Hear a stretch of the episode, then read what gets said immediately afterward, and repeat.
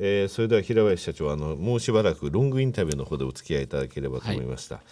えー、社長今お年失礼ですがおいくつでございます？76でございます昭和13年生まれです。若いですよね。76歳には失礼ながら全然あの見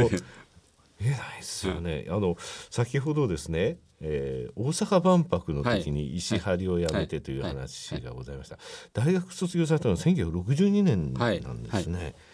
えー、ここでのどこ年を、はい、経団連会長、との出会いというものと電子計算機との出会いというのが人生を変えたとい。うふうに言われてたわけなんですが、ここの部分ちょっとえー、お話しいただきます。ここの部分は結局このあの、えー、会社の企業へとつながっていくわけですよね。そうですね。あの人生まあ長くやってきておりますけど結局いろんな人あるいはいろんなことに出会った出会いの縁がですねその人のまあ人生を決めていくと思うんですが私の場合はその土光敏夫社長という傑物ですね、はい、方にまあお会いできたことそれからあ今はコンピューターで言いますが電子計算機というものですね世間には誰も見たことない、勉強もしたことないそれにいきなりですねその仕事として、えー、対面したことこれはもう本当の私の一生を決めましたですね。その頃の電子計算機ってどういうものだったんでしょうかね？えっと今から見るともう本当にあのまあ性能の悪いちゃちなもんですけども、はい、あのただあった見たその直感というのはですねこれはただもんじゃないと、はい、もう世界を革命を起こすと大きな変化を起こす能力があるもんだというまあ恐れ多い驚きをもうビビッとあの体に感じましたですね。はい、えー、どちらのお話をまず聞きましょうか。どこをえー、私たちにとっては経団連会長で 社長にとっては、えー、元社長なわけなんですけれども、えどういう方でした？これはねちょっと時間はすもう5分7分で話せないと。もうあれですけども、まあ、日本人の特に明治人のですね持ってった、はい、あの DNA 日本人の良き考え方思想をですね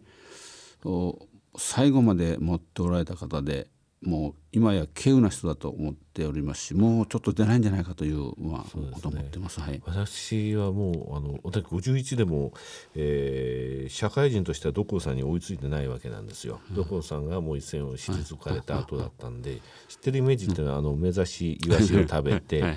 であの古いお家を自分で直しながら住まわれてた、あの奥様とですね、えー、そのことは知ってるんですけれども、えー、あとはえー、ことあるたびに出てきて一言ですね、はい。えー、そうですね、はい、なんて言いますか。昔で言うと、そのおじいちゃんが出てきて正論をボコッと言って、はい、あの在家の人たちがはーって聞くような、そういうイメージだったんですけどね。ね。あのー、とにかく綺麗な人でしたよねみんな、たくさんのあれはありますけど、仕事の報酬は仕事だって言われた時にはえー、っとどういうことかなと思ったんですけどね。やっぱり今の人だったら仕事の報酬はお金ですからね。はい、あと重化といいましてその人の能力よりも少し上のまあ、責任あるいは仕事を与えてですねそして伸ばしていくというね重化主義っていうんですけども、はい、そういったことで、えー、一人一人をですね伸ばしていく成長させていくという方でございまして、あのー、やっぱり仕事ができれば次の難しい仕事を与えてさらにということでその人個人がですねどんどん成長していくということですね。あのそういったあの考え方っていうのはまあ非常にまあ参考になりましたし今もそれを踏襲しておりますけども。そのどこ会長が万博の、えー、会長さん会長さんになられたわけですよね。はい。はい、でそれでオープン危うしというので、はい、それは会社を辞めて、ええ、長谷さんじたわけですそうですね。それはあのー、まあ一個人のですね、まあ利益云々じゃなくてですね、やっぱ国家の大事業にお役立に立てるということのそのまあ勇み足かもしれませんけどもそれで決意をして、えー、お使い参りました。はい、その時にあのソフトの方で自分の作ったソフトが活かせるのであればというお話がありましたけれども、はい、えその頃もすでに、えー、そのソフト的な部分を建築物に関するソフト的な部分がもう作られてたということですか？これはあの当時アメリカの大統領、ケネディでございますが、はい、当時ソ連にあの宇宙開発によって完全に遅れてまして国家の威信をかけてですね追いつき追い越せという大号令をかけてましてその中にいろんなまあ技術開発があったんですがその一つにですね、まあ、あのパートというんですけども要するに日本語では科学的工程管理技法というんですけど、はい、それをまああの解読解析しまして、えー、システムを作り上がってそしてまあ愛知園の方で利用しだしたんですがそうすると土木学会とか建築学会からその業者がですねちょっと石原が変なことをやりだしたということの評判立ちまして、はい、あちこちでまああのまあ喋っておりましたらある大手建設会社の部長から個人的に銀座のある喫茶店に来てくれって言うから行ったらとにかく万博の人が偉くなってんだとお前のそのやり方でやってくれって。ちょっと待ってくださいよ。会社のやったらいいけども個人的にっていうとまあ躊躇して、まあ、何回も断ったんですけども、まあ、何回も何回もお誘いを受けるもんだから分かりましたという決意を持って、まあ、大阪へ参りました。はい、なるほど、はい。えー、そこで万博を、えー、間に合ったわけですねそうですね、はい。えー、会場の建設が、はい、そこから始まった。ただですね考えてみて結局あのソフトウェアっていうのは結局ソフトじゃないですか、うんはいはい、で石張りっていうのは基本的に初めハードなわけじゃないですか。ね、でそこに入られてソフトに出会って、まあ、電子計算機に出会ってソフト、えー、ハードからソフトへの時代の流れっていうのは徐々に世界で起き始めていましたけれども、はい、そこにあのスムーズに対応されたっていうことなんではないかなと思うんですけどね。えっと、なんとなく予感めいたものがございましてね、はい、例えば社員の給料計算を外部の会社に委託するとかね、はい、会社の経理業務をですねその専門家のところに委託するとかねそれからまあ例えば養殖だとかそういう教育ですね、はい、会社にとっては基幹的な業務なんですけどそれをアウトソースするというようなムードがだんだんできておりましてね、はい、今まではそれなことは考えられませんですからね、うん、うんちょっと世の中だんだん変わってきたなということはあの直感しましたですね。でその方面が伸びていくんじゃないかというのも直感しましたですね。はい、はい。えよくあのハードからソフトへ、うん、この業界で言いますとね IBM のこと言われますよね、はいはい、この IBM の動きっていうのは私なんかねえなんでこんな私あのノード型のパソコンってやっぱり IBM がトップ、一番いいなと思ってたんですよ。ただもうスパッとやめるという話になってですねなんでということを思ったんですがやっぱりあの時ソフトウェアをあのせんのみを選択したといいますかそ,、えー、そちらの方に行ったことは結果的には正解になってるわけですね。そうですね、はいあの、はい、とにかく、まあ、日進月歩という、まあ、日本語がありますけど我々の世界は秒針分歩という、まあ、造語がございますけど、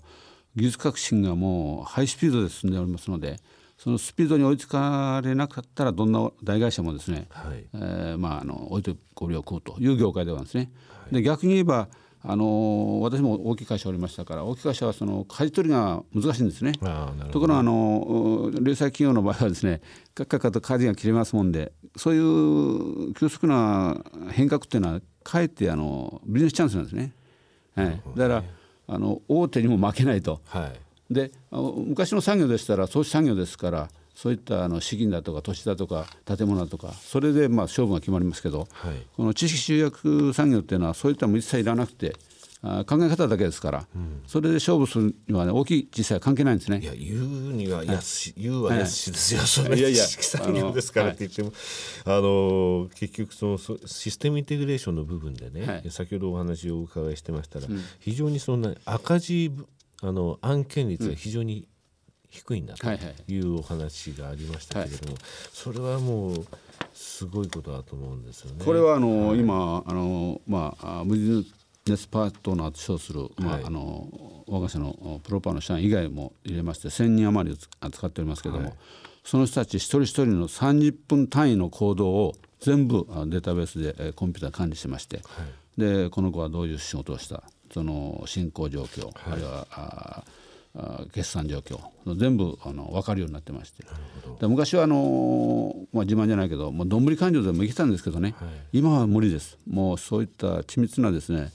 まあ、システムを運用しないと無理ですね、まあ、たまたまシステムはあの本業ですから自ら組めますので、はいはい、そういう部分の機関業務のあのなんて言いますか。持ってます。あの、はい、きちんと測定できるわけですね。そうです。はい、はいえー、社長のですね、はい。えーなんて言いますか経営理念。あこの会社の経営理念というのはとてもそのえー重要な会社なんですというのをプロネクサスの担当者の方からお聞きしたんですがここの部分を教えていただけますか、えっとまあ会社を作る場合ですね、はい。まあ、世間をよく見てますとね、まあ、うまくいく会社うまくいかない会社その栄枯盛衰のその理由は何だというのを非常に興味ありましてね一旦このパブリックの公的な企業を起こすにはですね大小にかかわらずとにかくあの世間様あるいは株主様あるいはあの社員にですね絶対に迷惑かけてはいけないという思想でありましてでじゃあそれにはあのどうなってんかということがあのその根本的原因ですね。だからあのその思想とか哲学とか原理原則だとかですねあのあるいは感性とかそういったものがないとですねあのダメだと。逆に言えばそういうのがなくて目先の利益だけを追求するような人はですねいつかあ壁にぶち当たりますから結局相手に迷惑かけるということなんで、まあ、その辺を理論武装しなきゃダメだなというのは私の基本的な考え方で、まあ、今もそれをずっとお社長の一番のまあ仕事として社員の末端までで、えー徹底しておりまして。ですからあの、まあ、自慢めいたこと言っちゃいけないんですけどお客さんからはですね「お前とこの社員はちょっとね普通とは違うね」と「なんかサウンシング持ってるね」とい。う言い方でお褒めをいただきます。はい。えー経営理念の基本的な考え方の言葉、はい。掲げてらっしゃいますが、はい。これを教えていただけますか？えっと、これはあのまあ、あの孔子の言葉でございまして「天釈を治めて人釈これに従う」ということなんですが、まあ、人釈というのはあのその仕事だとか団体だとかが、まあ、便宜的につけた、あ例えば部長だとか社長だとかいううことが、まあ、人間がつけたあ会議ですね。人釈、はい。あの人のあの、えー、十二会議とかそういう、はい。はい。かいわゆる階級とか、はい。あの会社における、え役職とかそういうことですね。はい。でえー天釈というのはそのそうじゃななくてですね、その人の行動考え方品性徳がですね、はい。もう終始一貫してて誰から見てもねあの人は高潔な人だとあ尊敬の的になる人だということでその結果がその人釈についたらいいんですけども、世間ではもう人釈がつくとですね、まあ、自分はもうお完成したあ人間だと思ってえーおる人なんて結構ございますがあのおまああえて言っちゃいけないけどそういう人は結構世間におりますね。いやけどあの言いますよね。あのあの人出世しなかったけど本当にいい人だとか、はいはい。そうそういう自然にそのみんなが思うことそうそうそう。えーそういったことその人格品性、はい徳とか、はいそういったものが、えー天釈なわけそうですね。はい。天釈を治めて人釈これに従う、はいなかなかね。だからお客さんの仕事でもですね、あのこれをやったら得だとか損とかねその損得でもって判断するんじゃなくてねお客さん要望されることも察知してそれ以上のことをやということなんです。つまりお客さんから見たらですね、おおそこまでやってくれるかと言ってねなるほあの、おお褒めをいただくんですけどねそれはもう望んでたんだけど余裕なかったけどしかしお前のとこがあの早く気がついてやってくれたと。こんな嬉しいことはないとお客さんに喜ぶ。とにかくお客さんをきっちりあのお守ればですね会社は大丈夫ですね、どんな会社もお客さんが楽だったらもう全部ダメですから、はい、いやけどそのお客さん30年以上お付き合いされてるこの大企業さんを見るとね、はい30年っていうとワンジェネレーションじゃないですか。ねはいとなるともう社長もあの変わっててはい代が変わっちゃうわけですよ。そねそれをずっとお付き合いされるというのは、えこの経営理念があってそれがちゃんと DNA として社員みんなに伝わってそうてそ,、れが相手は変わ変わりますからね、相手も。そねそれが御社はその DNA が変わらなかったことの、あのご褒美ですよね。そうですね。この30はいはいでこういうものはあの思いつきじゃなくてですね、もう継続してね、ずっとその会社の DNA としてね、そしてあの続けていくのに価値があってですね、ある時はいいんだけどある時はダメだと、それはちょっとあのいただけないですね。はい。私やっぱり企業は人なりと言いますけども、はいその人を作るのが一番あの大変ですけども、だけど一番やりがいありますね。はいはい。もう社員の成長を見たら本当嬉しくなります。はい。はいいや今日は非常にですねあの楽しいお話でした。ショートの時はちょっと緊張してらっしゃいました。7年もんですから。はいすみません。今度ロングから取りましょうか。次回お越しいただいた際はですね。はい、えー、またぜひお越しください。あの私ね、御社東証二部にいつまでもいる会社じゃないと思ってますので、はい、えー、また、お越しいただければと思います、よろしくお願いします、はい、ありがとうございました